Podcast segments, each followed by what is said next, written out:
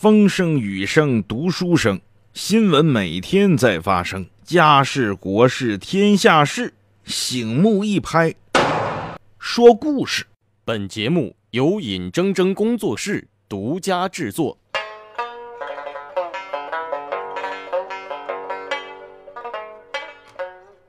今天呢，要给各位讲一件连环杀人案。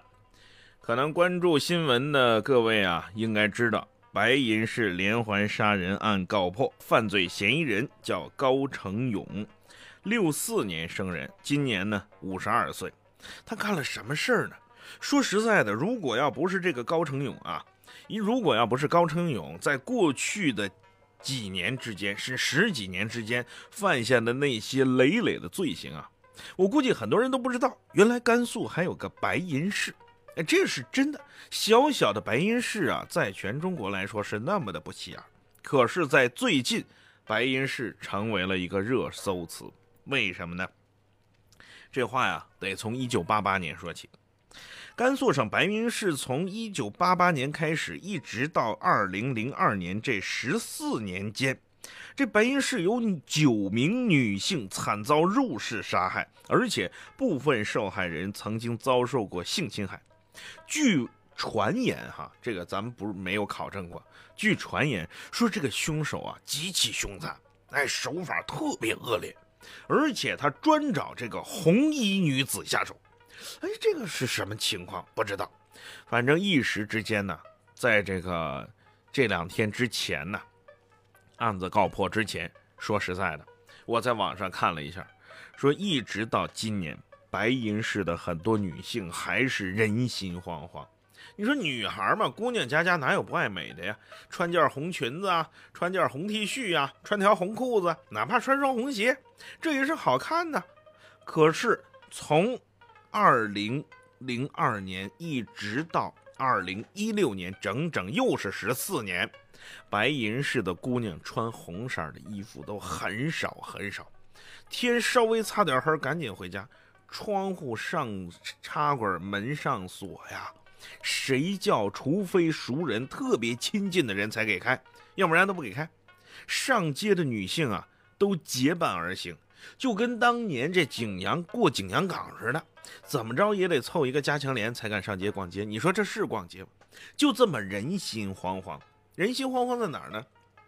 这个案子一直从八八年到二零零二年就没破过，专案组建组已经二十八年，这凶手一直没抓着。坊间传闻那就多了去喽，说这是一个变态杀人狂，说这个人当过兵，哎，有非常丰富的反侦查素质，整不好啊，这这这这这凶手啊，还指不定有什么特异功能。哎呀，老百姓中间呢传这个传的盛。一传十，十传百，哎呦，大家谁都不敢上街，甚至啊，有经常去白银市出差的人，听到这消息，哎，说以后咱少来这地方吧，不是很安全。其实从一九九一九八八年到二零零二年之间，不仅仅白银市有九名女性惨遭杀害，在内蒙古的包头市，也有两名女性以同样的手法被害，而且也是怀疑。在生前被性侵害过，说这个手法极其相似。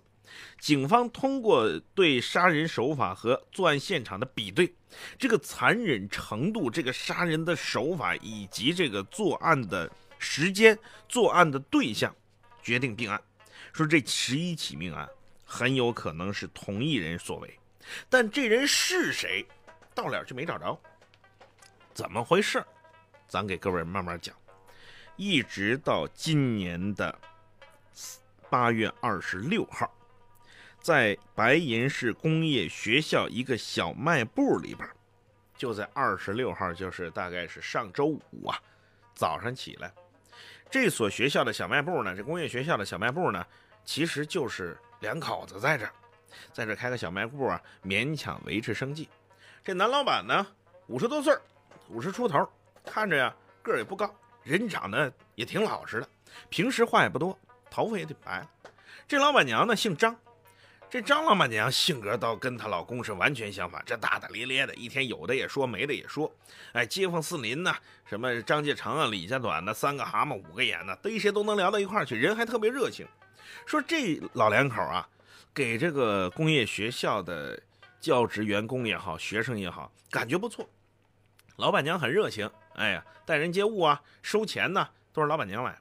这个男的呢，这个老板呢，就负责上货、搬货。哎，在家里边，哎，就干些力气活，反正一天也不出事说这个一天呢，你很少能见到他说说话。你跟他说话呀，他愿意说呢，就跟你笑一下；他不愿意搭理你呢，当明天见，接着搬货去了。不知道的，刚到这个白银市工呃工业学校的人还以为啊，说这个老板啊，以为是是学校的老师呢。就在今年的八月二十六号早上，这个小卖部里来了几个人，呃，这几个人都是。个儿高，哎，一看身上带着凛凛的杀气，一进小卖部，谁叫高成勇？这老板抬起头来，我呀，你们有什么事儿？几个人扑上去把他按倒在地，上上手铐，然后拿出工作证，我们警察，你被捕了，你涉嫌因犯连环杀人罪，跟我们走一趟。他媳妇儿当时就傻了，说我老公能杀人？他在家连话都不敢说，鸡都不敢杀，多老实一个人，他能杀人？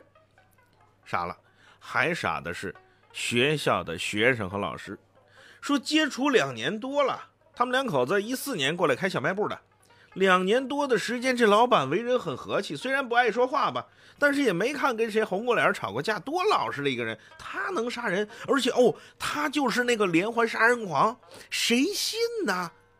但不管你信不信。警方手里掌握了充足的证据，随后这个老板，人们口中的这个老好人、老实巴交的、似乎手无缚鸡之力的高成勇，面对警方的审讯，对他的犯罪行为供认不讳。至此，这个这起大案——八五系列强奸杀人残害女性案，经历了二十八年，成功告破。在咱们的印象当中啊，这个变态杀人狂，或者是能犯下如此累累罪行的人，怎么着还不得满脸横肉啊，凶神恶煞呀，或者七个不服八个不忿，一百二十不满意呀，逮谁跟谁来呀，腰里别把刀啊，走到哪儿都盯着女孩，怎么这个高成勇他就不像呢？咱们今天给各位梳理梳理这高成勇从小到大这一路的人生，究竟他为什么会犯案？到现在为止还没有一个定论，因为这案子还在调查当中，警方啊还在紧锣密鼓的审讯调查。那么咱们说高成勇这个人吧，高成勇的户籍是哪儿的呢？不是白银市人。高成勇是兰州市榆中县青城镇城河村人，他从小的时候啊就特别老实。六四年生人，这家家里边人口啊也不少。他家里边啊有八个孩子，他上头啊五个姐姐俩哥哥，这高成勇是家里最小的一个。六四年生人，今年都五十二了，但是他那五个姐姐俩哥哥那都六十好几的人了。这高成勇啊，你还真别说，从小在村里的口碑就不错。他的邻居都说，说这高成勇从小学习不错，这孩子啊挺好的，而且呢也老实巴交的，谁欺负他一下他也不吱声，哎，谁谁说说他两句啊，他也不理，反正总是那么笑么滋儿的，哎，总是那么老实和气。但是有一年，这个邻居们都记得，说那时候高成勇啊。还几几岁的时候，他哥哥双胞胎哥哥掉河里淹死了。哎呦，从来没见过高成勇那么哭啊！趴在河岸边上啊，哭天抢地的，哭了不知道多少日子。后来强行把他拉回家，都怕他哭出点什么事儿来呀。后来呢，这高成勇考大学，本以为手拿把掐的，怎么着我这个从小到大前三名，我考个大学没问题吧？结果第一年差三分落榜了，落榜了没关系，咱们从头再来。回到家复习了一年，当了一年复读生，又转过年来高考，依旧名落孙山，还是没考上。高成勇一看考大学不行，那我我当兵吧。当兵当什么兵呢？咱咱不能当陆军。我喜欢开飞机，我考飞行员去。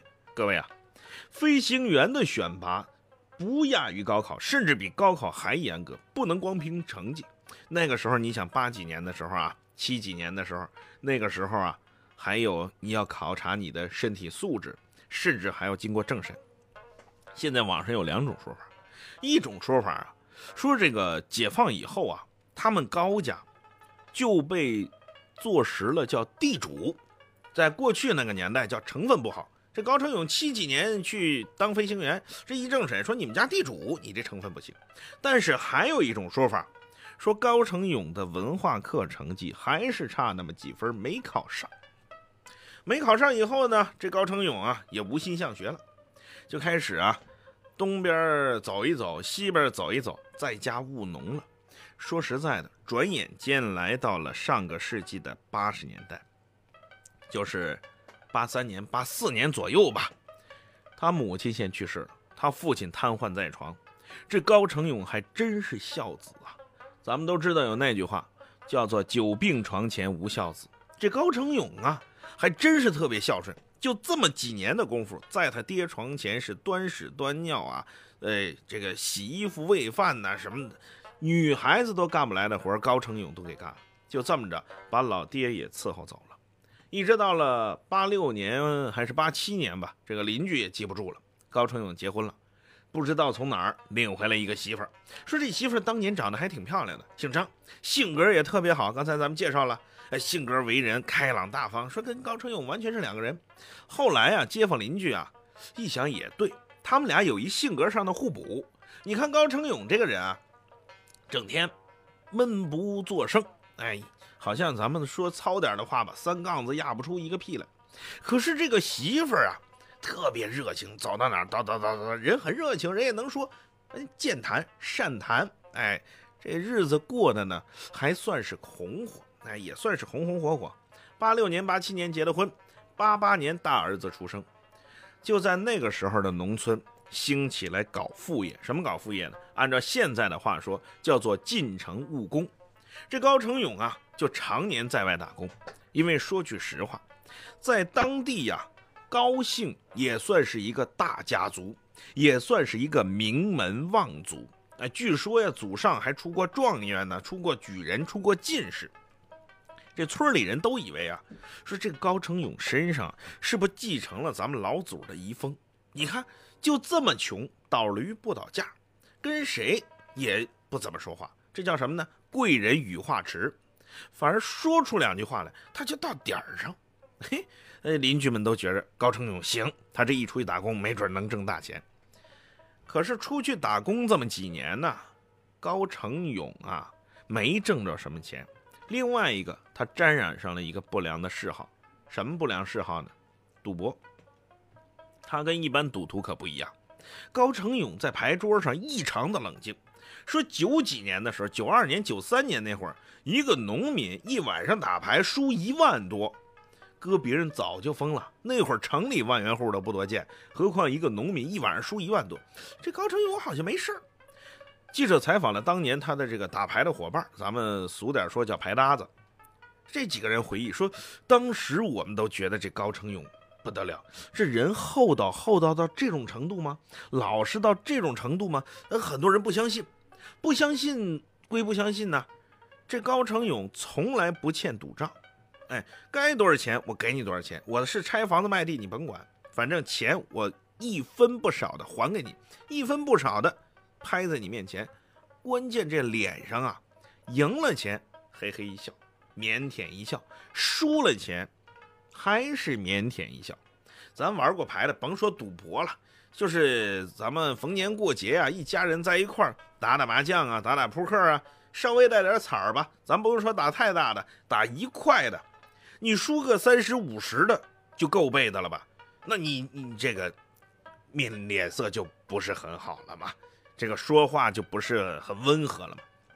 高成勇不讲，输一万多那回，跟平时一样，你就看不出来他赢钱还是输钱。很多人就觉得这高成勇真不简单。这人要么就是傻，要么就是深藏不露。后来事实证明，村里人还真就小看了高成勇了。咱说的不是杀人的事儿，怎么回事呢？高成勇还有一项跟他完全性格不相符的爱好——跳交谊舞。上点岁数的人都知道，上个世纪的八九十年代特别流行跳交谊舞。隔壁村有人开了个舞厅，票价不贵，一块钱一张票，反正在里边你就跳一宿都行。说有一次啊，这高成勇跟别人的女朋友跳舞，说这人不高兴，说你搂着我女朋友跳交谊舞，咱们都知道吗？一般是左手。攥着女方的手，右手揽住这个女方的腰，就在那跳舞嘛。现在这就不叫事儿，可搁到过去的农村，你碰我女朋友，这就是要命了。对方脾气可能也大点，掏出刀来扎了高成勇腿上那么几刀。那位说呢，高成勇要么跑啊，要么呼救啊，报警啊，不叫。人家高成勇据事后知情者回忆，往那一站，就让这血流着。就恶狠狠地看着对方，谁扎他就看谁，把对方都看毛了。说这这这人什么毛病啊？说我扎你几刀，你你这什么意思啊？你是打呀，是跑啊，是这什么意思啊？直到什么时候，流这个血流到失血性休克，咣当倒在地下，在医院抢救了半天才好的。就因为这事儿，老婆回家差点跟他闹离婚。从那以后，这村里的人就再也没见过高成勇。哎，有人说没见过，那是假话。因为高成高成勇啊，在八几年的时候出去打工了，平均呢一年能回来个一两回。回来的时候啊，就给同村的人讲：“听说了吗？哎，白银市出了单命案。哎呀，这个凶手怎么怎么狠，把这女的是怎么杀的？杀完了之后又怎么霍霍这个女孩？又怎么在人身上又又又这个又那个的，拿着刀在人身上又切又……哎呦，把村民讲的说说这个老高，你这是亲眼见着了吗？你怎么知道这么多呀？哎呀，我的天哪！原来白银市出这，当时谁也没想到这事儿就是高成勇干的，就直到高成勇被带走。村里的邻居啊、亲戚啊、朋友啊，都不知道这事儿是高成勇干的。那么说，这高成勇是怎么抓着的呢？他呀，一直到二零零二年以后就不再犯案了。为什么呢？是因为啊，反正我猜想哈，有可能是跟咱们这个普及了监控摄像头有关。就是你看，二零零二年之前。大街小巷这治安摄像头啊还不多，可是从零二年到零四年，全国就掀起了这种天网天眼行动，就到处都装摄像头。一开始有人还不适应，说你装这玩意儿，我们哪有什么隐私啊？那事实证明，这些是有效的预防和震慑犯罪的。哎，大街小巷都装好了摄像头，说这个有人猜测说这高成勇啊，就不太敢出去做这种事儿，因为再抓他那就容易了。可是时隔二十八年了，高成勇似乎都把自己杀人的事儿忘了，警察可没忘了，苦苦找你找了二十八年，直到今年的三月份，甘肃省公安厅重启侦查工作。重启了之后啊，这次上了一项新技术，叫做基因对比技术，说他们在这个排查的时候，通过染色体 Y DNA 检查，发现这个城河村高氏家族。有人有这个作案嫌疑，于是啊，就把当年勘察现场的时候采集的指纹拿出来，在高氏家族里挨个比对。最早找的是谁呢？高成勇有一个远程的远房的侄子，这侄子犯了点事儿，在看守所里呢。这警方就进去用 DNA 比对去，用这个指纹比对去。后来说你们家还有什么人呢？哎，这侄子就说：“那我们家在村里那是大家族。”哎，这人丁兴旺，有好些人。这警察就进村排查，挨个的比对，挨个的排查。这中间那工作量可大了去了。最后一查，嗯，发现这么一个人，高成勇。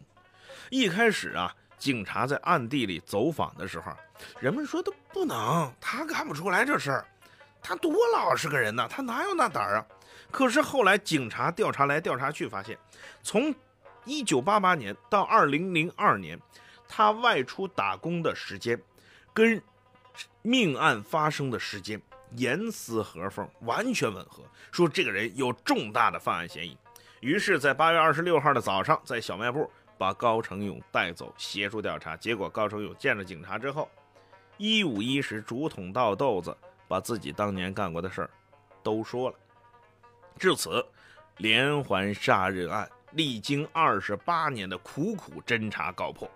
有人说，那也是咱们警方的新技术起作用。其实啊，更不可磨灭的是警方这二十八年来苦苦的寻凶，还咱们老百姓一个太平盛世。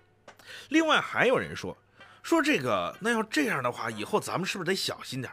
这种人是不是有点典型的反社会型人格障碍，或者叫做无情型人格障碍？什么意思呢？就是人类受的痛苦。哪怕在他眼前，哪怕他就自己下手，他都不会有同情心。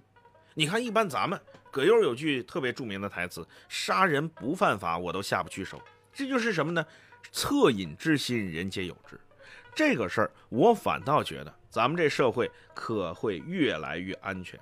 各位，如果梳理一下这个各种连环杀人案，你会发现都是在两千零二年之前，两千零二年以后。很少发生，为啥？我觉得原因两条：第一条，公安部下令命案必破；第二条，大街小巷的治安摄像头也起了不可磨灭的作用。